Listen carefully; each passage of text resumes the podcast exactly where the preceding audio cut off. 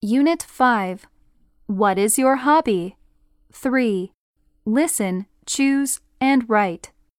听录音，为图中小孩选出正确的爱好，并写出他们选择各自爱好的原因。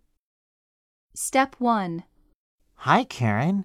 I love your hat. It's cool. What's it for? Oh, this is for my drama show tomorrow. I've seen a few of your shows. You really love drama. I do. You're still in your soccer boots. What a soccer lover. Yeah, I'm going back on the field for more training. Step 2. Andy, what makes you love soccer so much? I enjoy fast running on the field and playing with friends.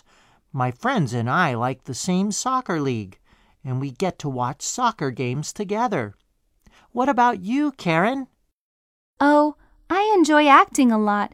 I can act out the story from the books, and it's an easier way to show my friends the story.